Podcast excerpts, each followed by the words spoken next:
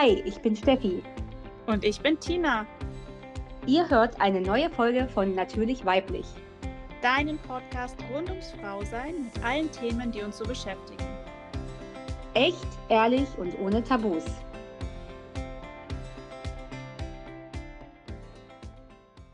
Hallo und herzlich willkommen zu einer neuen Folge in unserem Podcast Natürlich Weiblich.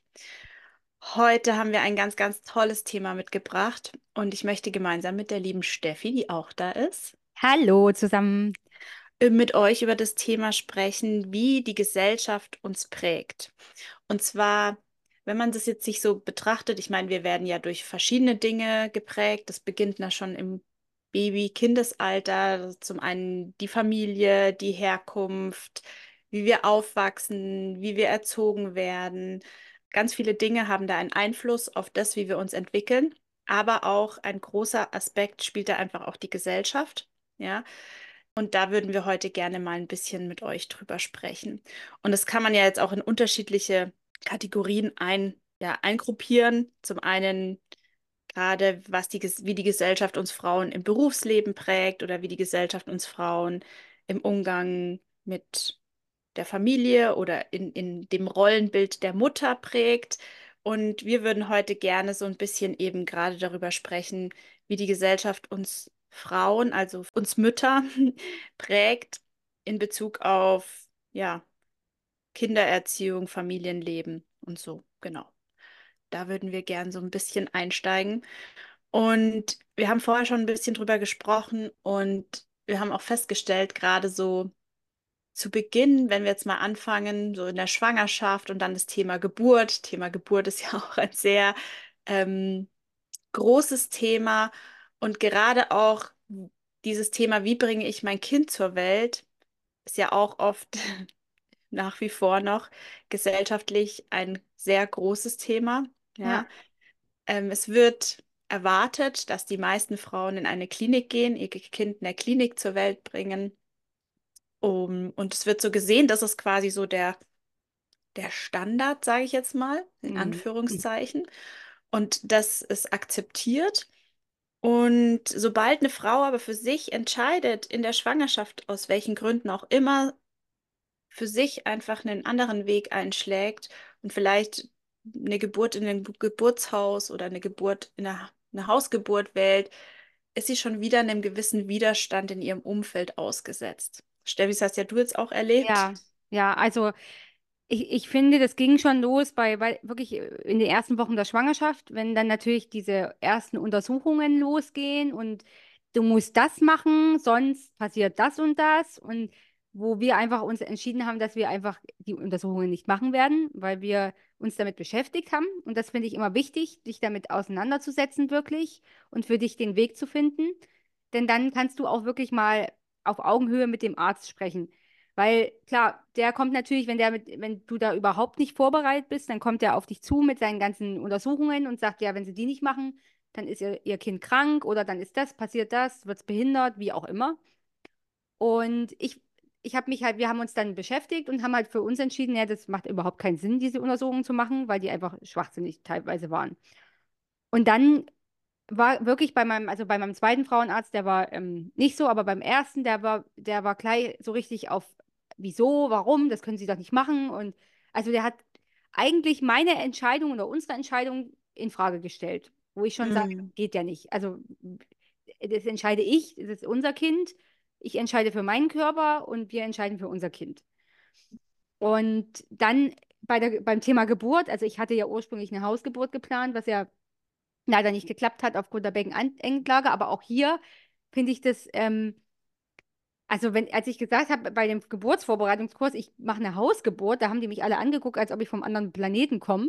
Also, wobei ich jetzt sage, es kommt ja wieder mehr, ne? Aber trotzdem ist es immer noch so, ja, aber wieso? Also das ist doch der Standard, dass man in die Klinik geht. Also alle wurden sie gefragt und alle haben so ganz selbstverständlich ge gesagt, ich gehe dorthin, ich gehe dorthin und ich dann, ja, ich will zu Hause oh, was? Wie? Oh Gott, wie kannst du das machen?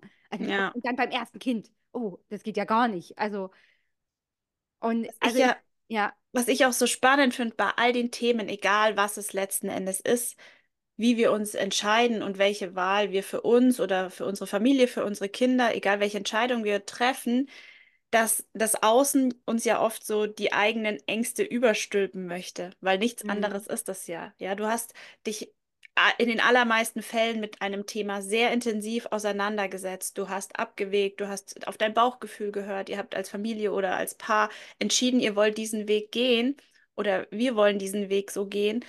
Und oft ist es ja dann so vom Außen, wenn du das dann kommunizierst und den Weg nicht so gehst, wie die breite Masse, die Gesellschaft ihn geht, dass du dann eben von, vom Außen und von Leuten mehr oder weniger, ja, nicht schief angeschaut wirst, sondern wirklich auch in dieses, es kommt so dieses Bewerten. Das kannst du doch nicht machen Ja. und ähm, Das hast du mal darüber Beurteilen nachgedacht, auch, genau. was das für Konsequenzen hat und so weiter. Und das ist das, was ich so, so schade finde, weil wenn das doch für mich oder für, für das Paar oder die Familie, wie auch immer, der richtige Weg ist, wieso muss dann jemand anders seine eigenen Ängste, seine eigenen Sorgen, die er mit dem Thema verbindet, quasi überstülpen? Ja, was ich immer spannend finde, ich meine, ich bin auch ein Mensch und ich kenne auch oft, bin auch konfrontiert oft mit Situationen, wo ich mir denke, okay, das könnte ich jetzt im Moment mir so nicht vorstellen. Ich stelle aber dann immer eine Frage. Ich frage immer, ähm, boah, wie seid ihr zu der Entscheidung gekommen? Oder wie, was hat das ausgelöst, dass ihr diesen Weg einschlagen wollt? Und das ist für mich viel wichtiger zu wissen, als zu sagen, nee, das ist total blöd, was ihr da macht, weil. Ja. Das finde ich ist ja auch eine total andere Herangehensweise. Genau, auf jeden Fall finde ich, dass es bei all diesen Entscheidungen immer so, ja, du wirst, ich finde, das hat man ja jetzt auch in der Pandemie so krass gesehen. Sobald du nicht mit der breiten Masse gehst oder mal eine, eine Aussage von jemandem anderen hinterfragst, überdenkst, umdenkst und vielleicht anders machst, wie es jemand anders macht, wirst du in eine Schublade gesteckt. Ja. Ja, und in der Pandemie waren das alles die Querdenker, war die Querdenker-Schublade. Wenn es in, ja, um Kindererziehung und äh, Familienleben geht, dann bist du entweder die Ökomutti oder die Dinkeldörte, keine Ahnung.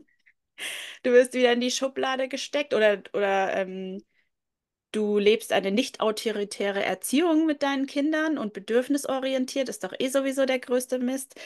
Also das ist das, was ich so schade finde, dass man so schnell in eine Schublade gesteckt wird, wenn man es nicht so macht wie die Ja. breite Masse oder die, äh, ja, wie es, wie es die breite Masse macht oder es auch vorgegeben wird von unserer Gesellschaft, wie man es zu tun hat. Mhm. Und ich, also ich denke mir halt immer, wieso ist es so? Weil bei uns einfach immer das Kollektiv immer noch vor dem Indi in der, vor der Individualität steht. Also Ja. Ähm, und da kann man natürlich sagen, es ist ja wichtig, das ist das Kollektiv und das Gemeinwohl. Und ich denke aber ja, natürlich, ich denke aber, wenn jedem Einzelnen es gut geht, dann geht es auch allen anderen gut. Also das denke ich schon. Und ich, das he- heißt aber deswegen nicht, dass alle es gleich machen müssen, sondern Ja. für jeden gibt es einen anderen Weg. Und ich tue ja im Prinzip niemandem weh mit der Entscheidung, die ich für mich und unsere Familie treffe. Also ich, es hat ja gesellschaftlich für andere keine Auswirkung. Wenn du jetzt entscheidest, mit deinem Mann eine Hausgeburt zu Ja. machen, hat es ja keine Auswirkung auf jemanden anderes. Ja, Also es also ist kein, Tina, da hast du völlig recht, das, das tut niemandem weh, aber es triggert die Leute. Das ist Ja. eigentlich der Punkt. Ich glaube, das ist der große Punkt. Es triggert die Leute in ihren eigenen Themen und anstatt, und das ist, wie du richtig gesagt hast, anstatt wirklich da mal zu hinterfragen und zu, zu wissen zu wollen, neugierig zu bleiben und zu sagen, hey, wieso macht ihr denn das so und so? Das würde mich immer interessieren, weil vielleicht wäre das ja dann auch ein eigener Weg für diese Person. Aber das, das machen wir ja nicht. Wir verurteilen ja sofort. Wir sind ja sofort in diesem, es triggert uns was und wir gehen die Leute an. Und das ist halt, ich finde es auch super schade, dass es so ist und dass es in so vielen Bereichen ist. Also wenn ich mir jetzt überlege, dieses Normding, das ist ja wirklich, in Deutschland gibt es ja für alles eine Norm. Also ich glaube, Deutschland ist so das Paradebeispiel für Normen. Ich glaube, da gibt es sogar eine Norm, wie krumm eine Banane sein darf. Also, ähm, also ich glaube, das ist echt krass, weil wir halt in diese Norm reinpassen müssen. Und das geht ja dann schon weiter. Wenn ich jetzt gerade so überlege, ich, ich habe jetzt diese U-Untersuchungen, die ersten, und da muss das Kind ja genau das und das können. Und wenn nicht, dann ist es ja, oh Gott, ist irgendwas nicht in Ordnung.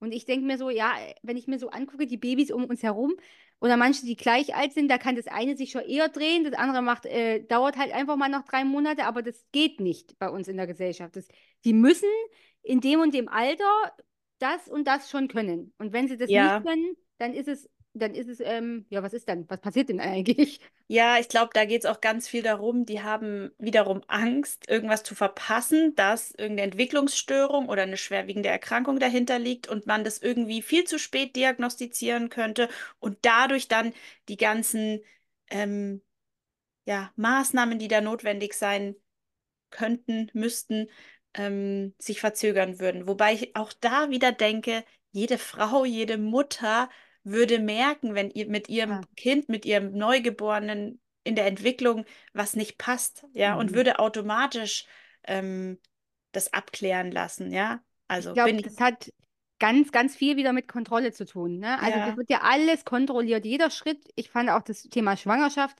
ich habe für mich hat sich das angefühlt wie so ein äh, Projekt der Krankenkasse. Sobald du wusstest, du bist schwanger, war das ein Projekt eigentlich. Ne? Also da Mhm. musste das, das und das gemacht werden. Und dieses, äh, dieses, das ist wirklich, glaube ich, auch die Angst, diese Kontrolle zu verlieren. Ne? Wenn das Kind jetzt, wie du schon sagst, wenn das Kind jetzt, äh, was weiß ich, noch nicht äh, so viel wiegt, wie es sollte, oh ja, dann, dann kann ja irgendwas passieren mit dem Kind, das hängt hinterher und dann, ma- man merkt irgendwas nicht. Aber das ist auch so schade, dass das Thema, ähm, diese Intuition der Frau oder generell das Thema Intuition, Bauchgefühl, was wir, haben wir halt komplett verlernt, obwohl wir das schon wissen. Also, wie du sagst, eine Mama weiß, ob mit ihrem Baby alles in Ordnung ist. Und, und da wird, es wird aber so weg, also ich finde, das wird überhaupt nicht einbezogen. Da, da sagt er, das kann ja die Mutter nicht wissen, sondern das, dafür haben wir unsere Normen und wenn die nicht hinhauen, na, dann ähm, ist das Kind nicht in Ordnung. Ich finde, es wird halt uns, es wird vielen schon so wieder ganz früh im Leben die Verantwortung abgesprochen. Hm. Und dadurch hast du auch überhaupt kein, keine Eigenverantwortung mehr in vielen Dingen. Das ist ja auch, finde ich, so ein riesengroßes Thema. Dadurch, dass du eben nicht mehr ähm, für die ganzen Dinge dir selbst überlegen musst, ist das wirklich der Weg, den wir wollen? Oder wie fühlt sich für uns gut an? Äh, wie ist es vielleicht für mein Kind der richtige Weg? Oder was passt zu, zu uns als Familie? Welches Modell oder wie auch immer?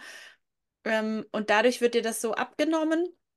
Und die, viele haben dadurch gar keine mehr, gar keine Eigenverantwortung mehr. Ja, die übernehmen da wirklich nicht für sich und die Familie Verantwortung, sondern die machen es so, weil es alle so machen, weil es so vorgegeben ist und Punkt Ende. Ich, ich, ich denke wirklich, die Leute finden das auch cool. Also ich finde, ich glaube, die finden das richtig cool, wenn sie zum Arzt gehen und sagen, hier, mach mich mal gesund, ähm, du findest schon eine Lösung für meine Probleme.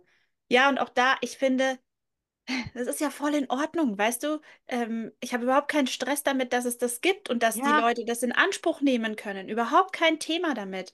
Aber ich würde mir einfach wünschen, dass viel mehr Frauen wieder dahin kommen, in dieses Eigenverantwortung für mich als Frau, für uns als Familie übernehmen, zu schauen, was für uns gerade passt, dieses selbstbestimmte, selbstbestimmt den Weg gehen und zu schauen, wie können wir das für uns passend machen und nicht, das macht jeder so, gibt das Kind mit einem Jahr in die äh, Kinderbetreuung und dann geht die Frau wieder Teilzeit arbeiten. Auch da gibt es ja Unterschiede. Es ist ja ja, nicht für jeden passend. Es gibt Frauen, die sagen, ich möchte das nicht, ich bleibe zu Hause als Mutter. Ja, dann ist sie die, die Hausfrau und keine Ahnung was, ist es auch nicht richtig. Äh, wenn eine Frau aber schon nach drei Monaten sagt, boah, ich brauche meinen Job, weil ich in meinem Herzensbusiness einfach so aufgehe, dann ist es die volle Rabenmutter. Also wird wieder ständig bewertet, verurteilt und da einfach wegzukommen und zu schauen, hey, es gibt so viele Individuen aus die, auf diesem Planeten und wenn jeder sein Leben so lebt, wie, es für ihn passt und es ihm glücklich macht, natürlich schon in diesem Rahmen der Gesellschaft, ja, ähm, ohne jetzt jemanden anders dadurch zu verletzen oder zu diskriminieren oder ist, ist logisch, glaube ja, ich. logisch, genau. Ähm, dann glaube ich, dass wir echt eine ganz andere Welt hätten mit einem viel, viel breiteren Spektrum an Möglichkeiten. Ja. Ich finde auch zum Beispiel der, das Thema Human Design da wieder super spannend, weil ich glaube, wenn jeder so sein Human Design leben würde, wür- würde es im Kollektiv auch passen. Also das ist super individuell. Ne? Jeder hat eine ganz super individuelle Chart und den eigenen Weg, wie er Entscheidungen treffen sollte, ne, oder was seine Themen ähm, sind im Leben. Aber das ist ja auch so, auch Human Design sagt am Ende, das ist, das alles ergibt Sinn dann, wenn jeder das so machen würde. Hm. Und ich, weil du vorhin auch das Thema Bewerten angesprochen hast, ich finde es auch, ähm, ich finde auch das Thema Schule, ne? Also Mhm. Dieses Bewertungssystem in der Schule, du wirst eigentlich dafür, und es ist nicht nur in der Schule, das geht immer weiter, ne, bis zur Arbeit, du wirst nicht nur dafür, ähm, also du wirst abgestraft, wenn du in irgendwas nicht gut bist. Wo ich mir denke, hey, es gibt halt jeder, der hat andere Stärken und, und der eine kann vielleicht schneller lesen oder besser lesen und der andere kann dafür super gut rechnen oder der andere eine ist super kreativ und malt sehr gut. Und das ist halt, wird gar nicht berücksichtigt und du kommst dann sofort, es geht los in der Schule und du wirst sofort für irgendwas in der ersten Klasse ja schon, da geht es vielleicht mit einem Smiley los. Ne? Also mir hat gestern auch ähm, eine Freundin eine Geschichte erzählt, da wurden die Kinder, wenn die ähm, sich gut verhalten haben, äh, waren das Sonnenkinder und wenn die irgendwie ähm, nicht gut waren, dann waren das Gewitterkinder. Und was macht es mit so einem kleinen Kind, wenn das hört, es ist ein Gewitterkind eine ganze Woche lang, weil es sich vielleicht nicht so benommen hat, wie es in die Norm reinpasst? Ja, gebe ich dir, gebe ich dir super recht. Dennoch muss es natürlich auch in diesem System Schule irgendwelche Regeln geben. Mhm. Ja, also da kann nicht jeder machen, was er will, ist schon klar, finde ich. Also da muss es natürlich schon irgendwie Regeln geben, dass es irgendwie ein bisschen gesteuert wird, ja, dass es jetzt, sage ich mal, nicht, was weiß ich, dass einer nicht die ganze Zeit rumschreit oder irgendwie andere ja, ähm, quasi die Grenzen anderer überschreitet. Also das ist schon in der Gemeinschaft, gerade im Thema Schule ist es schon schwierig, aber auch da gibt es ja unterschiedliche Möglichkeiten, wie man damit umgehen kann, keine Frage. Und ich gebe dir absolut recht, ich fand es auch super schwierig, ähm, als die Mädels in die Grundschule gekommen sind, wo es eben losging, dieses Thema bewerten, Leistungen bewerten. Und bei uns gab es diese, ähm, wie, wie haben sie es genannt?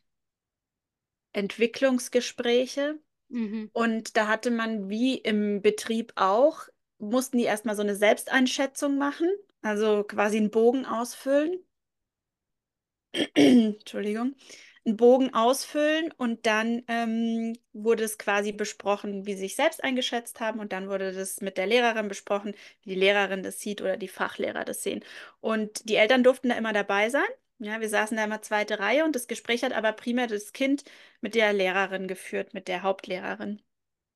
Und ich fand das sehr, sehr spannend, weil ich mir immer dachte, wow, ähm, es ging viel auf viel immer um dieses Thema, was noch fehlt, um besser zu werden. Mhm. Es ging nicht darum, ähm, wirklich auch diese ganzen tollen Eigenschaften, wo sie sich selbst auch gut eingeschätzt haben, wo sie selber auch ähm, die Stärken, die sie auch selber mitbringen, irgendwie noch mehr zu fördern, sondern es ging oftmals darum, da musst du besser werden, Mhm. das musst du noch besser können.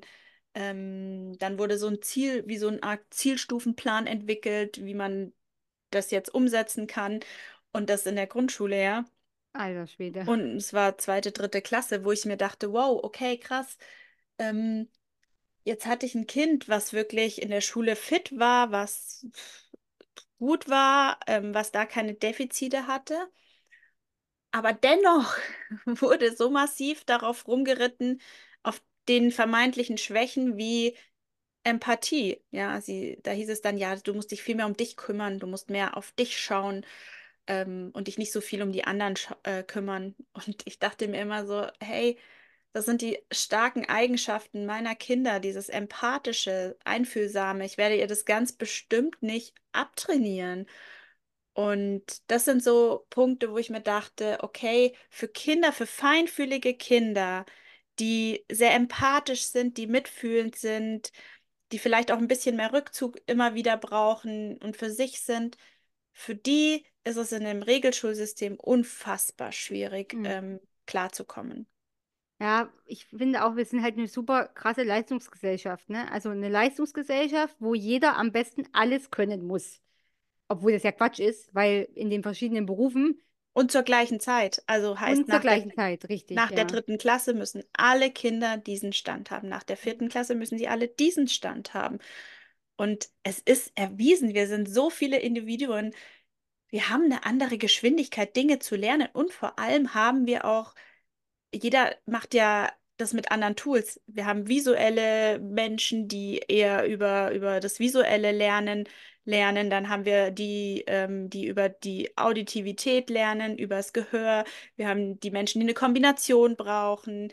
Ähm, ja, also manche müssen es schreiben, ja. Also da gibt es ja wirklich hunderttausend. fühlen, ne, Ja. haptisch. Also ich finde auch, Ja, oder über, über Gefühle, über Emotionen. Also da Ja. gibt es ja so viele verschiedene Typen. Und es ist super schwierig, dass man da alle irgendwie abholt. Ja, große Herausforderung. Ich möchte auch keine Lehrerin oder ein Lehrer sein, keine Frage. Aber das ist das, was mir so ein bisschen gefehlt hat im klassischen Schulsystem tatsächlich. Ja, dieses, Mhm. Die eigenen Stärken noch mehr fördern, weil Ja. das ja das auch ist, was die Kinder motiviert. Ja, die können eine Sache gut. Und im Regelschulsystem, du kannst es ja schon sehr, sehr gut. Du musst jetzt da nicht zwingend besser werden, ja. Äh, und sonst finde ich dieses, dieses Stärken, Stärken und noch mehr, noch besser werden, weil wie cool ist es, wenn ich schon eine Gabe habe oder ein Talent habe und es noch mehr gefördert wird, ja, oder ich auch mich in diesem Thema, was ich gut kann, noch, ja, noch mehr reinstürzen kann, dass ich noch mehr zum Experten äh, werde. Das motiviert ja zum einen extrem, ja, weil man, Voll. weil es einem leicht fällt und Spaß macht. Und zum anderen bist du immer besser in dem.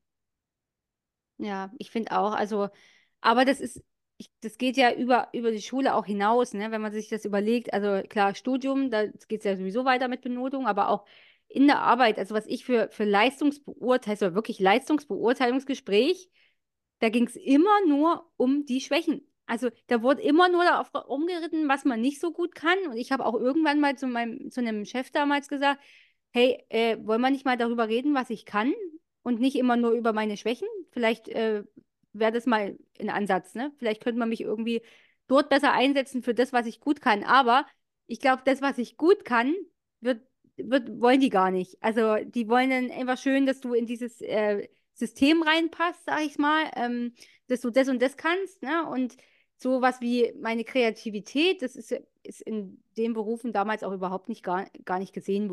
Also das wollte gar niemand. Ne? Du musstest das halt so machen, wie, wie es gebraucht wurde, so von denen. Deswegen umso wichtiger finde ich, dass man die Kinder gerade in ihren Stärken so begleitet, weil wenn die, wenn die die Stärken auf diesem, in diesem Schulleben und auf diesem Weg äh, durch die Schule nicht verlieren, ja, dieses Bewusstsein für ihre Talente, für ihre Stärken, dann glaube ich, fällt es diesen Menschen auch wiederum viel, viel leichter später einen Job zu finden, wo sie absolut ihrem Herz folgen können. Ja, weil das ist ja so ein bisschen das Problem, was ich jetzt sehe, dass durch die, durch das klassische Schulsystem einfach auch den Kindern das abtrainiert wird. Was sind, was kann ich eigentlich? Was sind meine Talente? Was sind meine Stärken? Eine große Frustration sich aufbaut, dann sind sie fertig mit der Schule und stehen da und denken sich, ich habe keine Ahnung, was ich machen möchte, weil ich keine Ahnung habe, was ich kann. Die Schulzeit die letzten äh, 13 Jahre war total beschissen und ich will mit Lernen und so erstmal gar nichts am Hut haben. Mhm. Ich glaube, das kenne ich auch, wenn ich da an unser Abi zurückdenke, ne, wie viele irgendwas angefangen haben zu studieren, das dann fünfmal abgebrochen haben, weil sie einfach nicht wussten, was sie machen wollten. Und wir haben ja in Deutschland alle Möglichkeiten. Keiner muss den klassischen Bildungsweg mit Nee. ähm, Ja, Regelschule, Gymnasium, äh, Studium, Abitur, Studium einschlagen. Ähm, es gibt so, so, so viele Möglichkeiten. Du kannst ähm, alles andere machen, ja. Wir haben, egal auf welchen Bildungsweg du einschlägst, du kannst jeden Abschluss machen, du kannst jeden Beruf lernen. Ähm, ist vielleicht nicht der einfachere Weg, vielleicht, aber vielleicht für diesen Menschen doch. Also was ist Ja. denn schon einfach? Ähm, auch da sind wir super individuell. Von dem her ist es auch, finde ich, was gerade im Schulsystem, was mir sehr, sehr fehlt. Ja. ja, ich glaube auch, ähm, so dieses, die, ich ganz oft habe ich das von Eltern gehört, ja, ich muss mein Kind aufs Gymnasium geben, weil Mhm. das wird ja dann nichts, ist ja auch so diese Glaubenssätze der Gesellschaft, ne? Du musst studiert haben und einen sicheren äh, Angestelltenjob, sonst ähm, wirst du nichts im Leben so. Das ist auch, äh, so bin ich auch aufgewachsen. Ne? Also, und, ähm, und es ist wirklich so, also die denk, die schicken dann ihr Kind aufs Gymnasium und das ist natürlich dann vielleicht super schlecht, weil es das eigentlich gar nicht schafft. Und ich denke mir immer, habe immer dann gesagt, ja, aber warum schickt ihr das denn aufs Gymnasium? Das Kind kann doch immer noch, wenn es später mal möchte, studieren oder, weißt du, Abi nachholen oder was auch immer. Also ich verstehe das gar nicht, warum man diesen Druck einem Kind da aussetzt. Also, auf, also ich weiß nicht, einfach glaub, mal nachfragen, ja. Ich glaube, da geht es halt um dieses schneller, dieser schneller, höher, weiter, wo Ja. wir auch, was ja Teil unseres Gesellschaftsbilds aktuell ist, dass halt das Gymnasium der schnellste Weg ist, um an sein Abitur zu kommen, ja. Und in Anführungszeichen der geradlinigste und alles andere nicht sein darf. Und da denke ich mir aber immer so, ich bin ja auch ein Freund von, ähm, man kann sich ja immer umentscheiden und du kannst ja auch immer wieder deinen Weg neu wählen, weil ich glaube, auch das ist ja voll wichtig für deine eigene Entscheidung. Ich glaube, dass, dass selbst wenn man über Umwege dann irgendwann zum Abitur kommt, dass man dann viel mehr auch das Bewusstsein dahinter hat, okay, ich will das wirklich. Ich will das Ja. jetzt, weil ich es selber möchte und nicht, weil ich, äh, weil in der fünften Klasse für mich entschieden wurde, ich muss jetzt aufs Gymnasium gehen bis zur 13. Klasse. Ja, also gerade da super breites Feld und auch da finde ich, gibt es kein richtig und falsch. Wenn, wenn, wenn Kinder da wirklich hin möchten und sagen, hey, ich habe da Bock drauf, ich möchte auf die Schule gehen, dann ist das ja auch überhaupt kein Problem. Ja, also ich finde Ja. auch da, ist, ich glaube nur nicht jedes Kind ist für die Regelschule gemacht, meine Ja. persönliche Meinung. Da gibt es einfach super viele Umsch Unterschiede. Ähm, und ja, da muss man einfach für sich als Familie auch schauen und auch im Sinne vom Kind, was ist da der richtige Weg, ja. Hm. Und auch da kann man sich ja ständig neu orientieren. Ich finde, nichts ist in Stein gemeißelt. Nur Ja. weil ich einmal den Weg der Regelschule eingeschlagen habe, heißt es nicht, ich muss mein Kind für immer in die Regelschule gehen. Auch da gibt es ja wirklich ähm, schöne Alternativen. Meine Kinder gehen ja auch beide auf eine Montessori-Schule und wir sind sehr, sehr glücklich mit dem Konzept. Hm. Und für uns ist es echt als Familie und für die Mädels sehr, sehr passend. Genau. Ja, und ich, ich glaube halt, ne, ich glaube, dass so viele ähm, Erwachsene jetzt auch in, in Berufen stecken, die sie nicht glücklich machen. Ne? Also ich glaube, das ist eben durch dieses System, was dahinter steckt, durch diese, was wir jetzt diesen Ablauf, den wir besprochen haben, dass halt viele einfach nur st- stupide auf Arbeit gehen, sich kaputt arbeiten, eigentlich nicht wirklich leben und nicht fröhlich sind oder glücklich in ihrem Leben und eine Arbeit machen, die sie eigentlich zutiefst hassen. Und das ist doch eigentlich traurig, wenn ich mal überlege, wie lange man arbeitet, bis man irgendwie in Rente geht. Und, ähm, und manche dann sagen, ja, ich arbeite jetzt, bis ich dann, also ich ziehe das jetzt halt durch, bis ich zur Rente und dann habe ich ja ein schönes Leben. Ja, Hm. manche haben, schaffen es nicht mal bis zur Rente, in dem Ja. Tempo, wie sie, wie sie das machen. Ne? Also, und ich finde ich find auch so dieser Einheitsbrei, den wir so fahren, denke ich mir, jeder muss alles können, ist ja völlig Schwachsinn, weil wir brauchen nämlich nicht nur Leute, die im Büro sitzen, sondern das sieht man ja jetzt auch an den ganzen Handwerksberufen. Wenn, wenn die alle Leute mal gemacht hätten, was sie gerne auch machen würden, ich glaube, da wären viele dabei, die lieber Handwerk gemacht hätten, was aber nicht geht, weil sie sich das nicht, dann kein, nichts leisten können, so nach dem Motto, weil es schlecht bezahlt wird. Und ich denke mir dann so, ja, genau, dann haben wir dieses Problem jetzt, dass wir keine Handwerker mehr haben. Ne? Also, Ja, absolut. Voll. Ganz spannendes Thema, aber auch so, da wirst du ja jetzt auch die nächsten Monate und Wochen mehr konfrontiert werden mit dem Thema Impfen. Ist ja auch super, super spannend, finde ich. toll. Also, ich habe ja, ich habe ja live diese Woche die erste, die U4 gehabt. Da ist ja, stehen ja die ersten oder können die ersten Impfungen anstehen. Also ich habe ja geguckt, mit zwei Monaten kannst du dein Kind ja schon impfen lassen. So, jetzt bin ich aber jemand, der sich ja mit dem ganzen Thema Gesundheit, ähm, auch mit dem Impfen sehr viel auseinandergesetzt hat. Und ich weiß halt, dass in jeder Impfung einfach Aluminium drin ist. Was macht Aluminium? Das zerstört halt erstmal den Darm von dem Kleinkind. Und was in 80 Prozent unseres Immunsystems sitzen im Darm. Das heißt, was bringt dir das? Das Kind ist dann ständig krank, also anfällig für jeden Scheiß. So, und ich, äh, ich bin reingekommen und die haben schon gesagt, ja, jetzt stehen da die ersten Impfungen an, wenn sie das wollen. Und ich so, nein. Und die da, ja, äh, gar nie? Oder ähm, ich so, nein, jetzt noch nicht, habe ich gesagt. Ne? Also kann ich ja so oft sagen, wie ich das möchte. Das ist ja, ist ja auch unser Kind, ne? Also, und ähm, ich wurde dreimal gefragt von drei verschiedenen Leuten, ob wir jetzt nicht impfen wollen. Habe ich gesagt, nein, ich möchte jetzt noch nicht impfen. Und auch da, ich finde, ähm, ich habe, was mir richtig gut geholfen hat, ich habe mir ein Buch geholt, ähm, auch das hat ein Kinderarzt geschrieben, das heißt äh, ähm, oh, ich muss noch mal gucken, wie es heißt. Auf jeden Fall, wir können es auch gerne mal verlinken, wenn ihr das wollt. Ähm, ma maßvoll impfen heißt es, genau. Und da steht tatsächlich der Kinderarzt, der wirklich auch mal hingeschrieben hat, was muss, für, was gibt es für Impfungen laut, ähm, laut der ähm, STIKO, STIKO. genau. Und aber auch Kritik dahinter, sodass jeder für sich quasi entscheiden kann, macht es vielleicht Sinn oder macht es gar nicht Sinn. Und das finde ich halt schön, weißt du, du, du musst ja, ich, mir werden sicher Impfungen gehen. Du musst ja auch Masern zum Beispiel, musst du ja auch impfen. Ich bin jetzt kein Impfgegner per se. Aber ich, ich finde schon, dass man das mit Maß machen darf.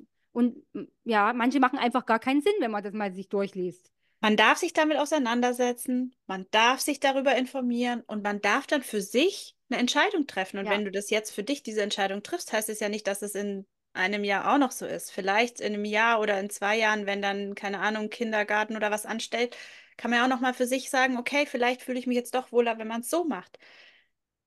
Ja, das finde ich ist das Wichtige. Und auch da, nur weil die STIKO was vorschreibt, Fun Fact, man muss auch ein bisschen, wenn man sich da ein bisschen mit dem Thema beschäftigt, wird man herausfinden, dass viele Menschen, die in der STIKO sitzen, ja, viele ähm, ja, angesehene Menschen, Inhaber von gewissen Pharmaunternehmen sind. Genau. Und diese Pharmaunternehmen entwickeln dann wieder den jeweiligen Impfstoff, der für die STIK, der in der STIKO vorgeschrieben wird. Also, wenn man in das Thema mal tiefer einsteigen möchte, kann man sich damit mal wirklich sehr intensiv auseinandersetzen. Und auch da, man kann bei vielen Krankheiten auch einfach für sich abwägen. Ich glaube, Windpocken ist ja auch so ein Thema. Ah ja, das habe ich ja, auch gesehen. ist von der STIKO vorgeschrieben. Also ich hatte die Windpocken. Ich Wie die sieht es bei auch. dir aus? Ich hatte die Ja, auch, ja. Genau. Ähm, das Problem ist nur ein bisschen jetzt auch da. Meine Kinder hatten beide die Windpocken bisher noch nicht, weil alle geimpft sind. Man kriegt sie auch nicht mehr, weil viele geimpft sind. Und ähm, bei Windpocken ist es ja auch so, mit zunehmendem Alter kann es dann wieder schwieriger für den Körper werden und Genau. gefährlicher werden. Jetzt sind sie zwölf und zehn, bisher hatten sie sie noch nicht. Ja, dann müssen wir uns auch die nächsten Jahre überlegen, wie gehen wir denn damit um? Ja, ähm, jetzt aktuell sehe ich noch nicht die Notwendigkeit, die dagegen zu impfen.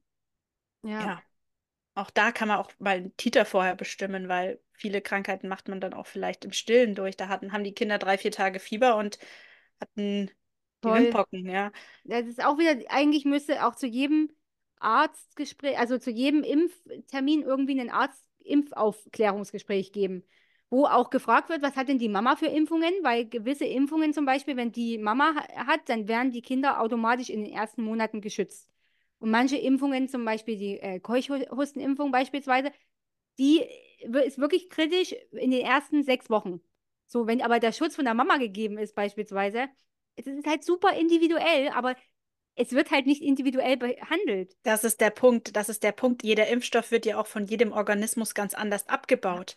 Das ist ja das, das ist ja Thema Titerbestimmung. Ich meine, ich musste von Seiten meines Berufs im Labor immer eine Hepatitis B-Impfung haben. Ja, ich wurde als in der Schulzeit hatten wir mal Hepatitis irgendwie an der Schule und da ähm, gab es bei mir so eine Kombi-Impfung und da war die Hepatitis B dabei. Und deswegen hatte ich da einfach einen Schutz, ja. Und ich habe, dann stand Berufs an und dann haben die gesagt, oh, Sie sind ja vor Jahren erst Hepatitis B geimpft worden, müssen jetzt auffrischen. Dann habe ich gesagt, nö, ich würde lieber vorher erstmal eine Titerbestimmung machen. Ja, da ist kein Titer mehr vorhanden. Und zack, Titerbestimmung war der noch mehr als ausreichend, Ja.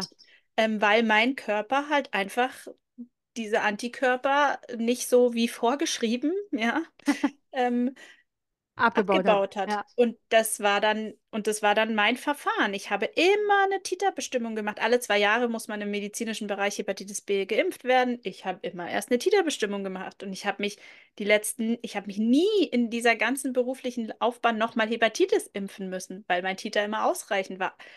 In diesen, ich hätte aber in diesen zehn Jahren, ich glaube, fünf Hepatitis-Impfungen reingedrückt bekommen. Ja, Ja, wo ich mir denke, also mh, vielleicht auch- einfach das Individuelle. Ja, ja. Also vielleicht auch für alle, die jetzt zuhören, ne, wir sind, wir wollen nicht irgendwen für, zu irgendwas hier überzeugen. Wir wollen einfach nur, macht euch mal selber darüber Gedanken, beschäftigt euch mit dem Thema und wenn ihr dann sagt, ey, ich möchte alle Impfungen für mein Kind haben, dann ist, ist doch super. Voll, Aber voll. also absolut. Aber wenn ihr dann sagt, nö, die eine macht für mich vielleicht gar keinen Sinn oder also ich finde, es macht irgendwie nicht so wirklich Sinn, dann ist es auch fein. Und dann aber für euch auch einstehen und für euer Kind einstehen. Weil Ja, es wird immer Diskussionen geben, wenn du nicht in dieser, in diesem typischen Normding rein äh, drin bist. Weil dann wirst du genau. halt angeguckt. Also Beispiel, äh, es gibt ja die Vitamin K-Prophylaxe ähm, für Neugeborene. Da ist auch dieser Polycarborat 80 Stoff drin, der den Darm zerstört. Da habe ich gesagt, das machen wir nicht. Also ich mache doch nicht bei meinem Neugeborenen gleich mal ähm, ne, Darm zerstören. Also habe ich mich für Alternativen mal ähm, auseinandergesetzt und dann gab es tatsächlich äh, so ölige Tropfen, wie das Vitamin D auch Tropfen gab und die gibt man halt ähm, vier Monate oder so. Jeden Tag muss man was geben, da muss man halt dran denken immer, ne? Aber muss ja Vitamin D sowieso geben oder sollte es die geben. Ähm, und das machst du ja sowieso. Aber da haben die mich auch fünfmal gefragt, ja, wollen Sie keine Vitamin K-Prophylaxe? Nein, wollen wir nicht. Beim Ja. Kinderarzt auch nochmal, ne? Ja, nee, wir machen das selber. Ja, wie, Sie machen das selber? Ja, wir machen das selber. Ganz einfach. Voll. Und ich glaube, da gibt es so viele Themen. Und ich glaube, wichtig ist uns einfach, dass wir euch ein bisschen motivieren, inspirieren, dass ihr euch nicht schlecht fühlen müsst, wenn ihr auf diesem Weg merkt, irgendwie fühlt sich dieser Normwert oder das, was die Gesellschaft von mir oder von uns als Familie verlangt, nicht richtig an und ich möchte irgendwie was verändern.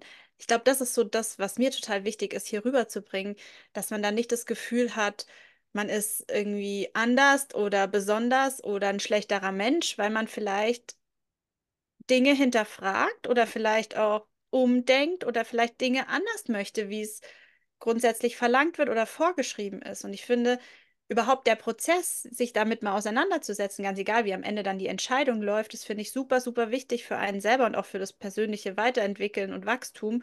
Ähm, einfach auch mal zu hinterfragen, fühle ich mich damit wohl? Möchte ich das so oder nicht? Und das kann ja in ganz vielen, also ich bin da auch äh, überhaupt kein großer Gegner. Es gibt viele Dinge in unserem System, auch in unserer Gesellschaft, wo ich sage, für uns passt das und für mich Mhm. als Familie auch, da gehe ich mit. Das fühlt sich gut an. Damit kann ich voll gut sein und da bin ich auch froh, dass ich da irgendwie so einen Rahmen habe. Aber es gibt eben auch Dinge, wo ich sage, boah, das passt jetzt für mich oder für uns als Familie gar nicht und da möchte ich für mich einen anderen Weg wählen. Und das finde ich ist das, worum es letzten Endes, finde ich, geht. Ja.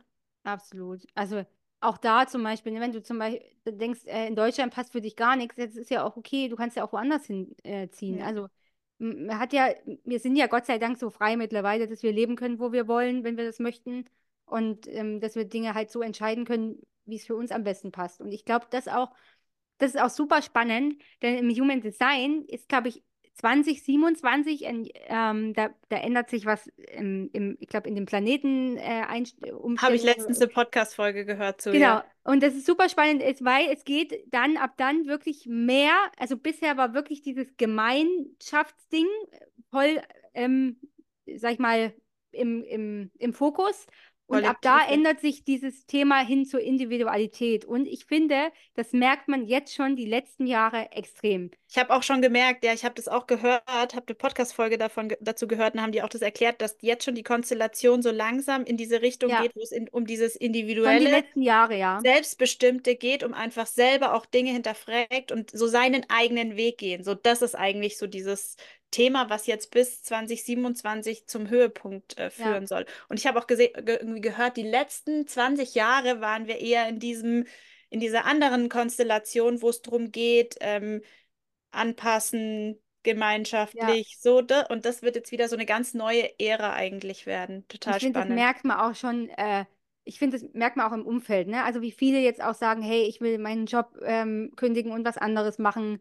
Wie viel, wie viele auch, ähm, vielleicht auch ähm, Jugendliche jetzt schon einen anderen Weg einschlagen wollen. Also ich, man merkt das schon, dass es dahin geht. Und ich bin gespannt, wie das wirklich dann in ein paar Jahren dann ist, ne? Also ob das dann Absolut. auch von der Gesellschaft sich auch wandelt. Das wäre natürlich ideal, ne? Wenn das Ja, nicht ja. mehr in diesem Konstrukt wäre, sondern wenn das auch anerkannt wird. Ich meine, das ist natürlich wieder, ne, äh, Human Design kann man wieder sagen, oh, das ist ja alles Humbug, aber ähm, ich, es ist schon viel dran, ne? Es ist auch viel Energie im, im Umlauf und äh, ja, da darf jeder für sich reinfühlen. Aber ich finde es super spannend, das Thema. Ja, absolut.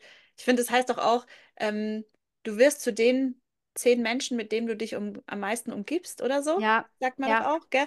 Und ich glaube auch da, also ich bin ja da auch voll in meiner Bubble, ähm, ich habe halt auch nur die Menschen um mich rum, die eben ähnlich ticken und ähnlich denken, war auch so. Ist, die letzten Jahre hat sich das auch so entwickelt, weil ich viele Menschen hinter mir gelassen habe, mit denen es nicht mehr so resoniert Ja. hat, weil ich einfach gemeint, gemerkt habe, dass ich mich da viel zu sehr verändere und ich mich nicht mehr in irgendwelche Schubladen pressen möchte.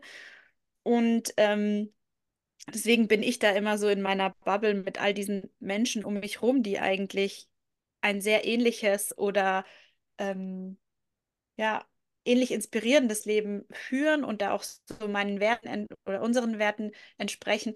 Und ich finde es nur manchmal hat man dann doch wieder so Berührungspunkte, äh, so in dieses gesellschaftliche, sei es ein Elternabend oder so, wo ich Hm. mir dann auch immer wieder denke, ah ja, okay, Ja, krass. ich meine, weißt du, man kann natürlich auch sagen, also es gibt ja Leute, die dann sagen, ja, aber dann, wenn du dich nur mit solchen Leuten umgibst, ja, dann kannst du auch keine Kritik vertragen. Nee, darum geht es ja gar nicht. Also, weil ich finde, es gibt nichts zu kritisieren an einem, wenn jemand sich für einen Weg entscheidet, den er für richtig hält. Da gibt es nichts zu kritisieren. Da, Nein, hat auch gar nichts mit nicht. kritikfähig zu tun. Also, Das ist, und selbst wenn ich selber für mich den Weg überhaupt nicht einschlagen möchte, geht es ja nur darum, ähm, das auch in gewisser Weise zu respektieren und zu akzeptieren und nicht zu bewerten oder zu verurteilen.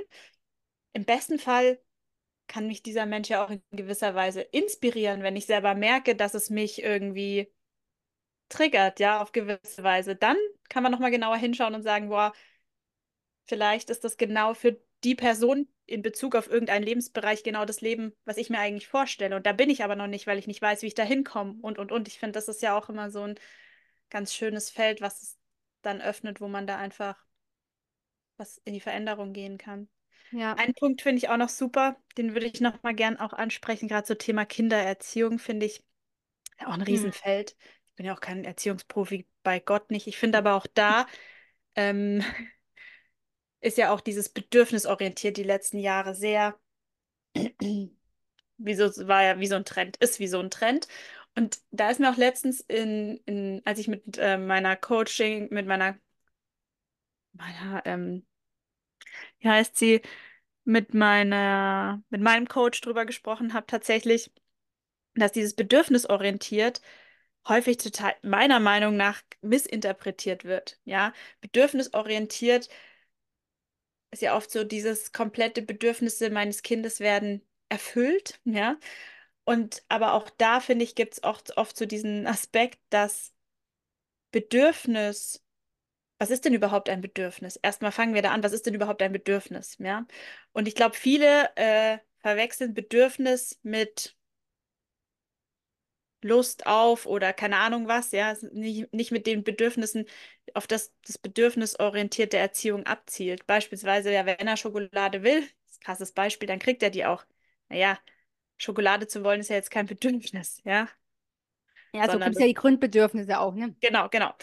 Und ähm, da finde ich so auch super, super spannend, weil ich finde, klar, die Bedürfnisse meiner Kinder haben in unserer Familie einen unfassbar hohen Stellenwert, keine Frage, ihre wirklichen Bedürfnisse. Aber trotzdem, gerade auch im Zeitalter von sozialen Medien, können meine 10- und 12-jährige Tochter überhaupt nicht ihre Bedürfnisse in Bezug auf den Umgang mit sozialen Medien ähm, und Medienkompetenzen ausleben. Also weil die das einfach nicht altersgerecht hinkriegen. Das kriegen ja viele Erwachsene nicht mal hin. Das heißt, Ja. auch da braucht es einfach Rahmen und ein Begleiten und in gewisser Weise auch Regeln, weil das einfach nicht funktionieren würde. Heißt ja trotzdem Erziehung, ne?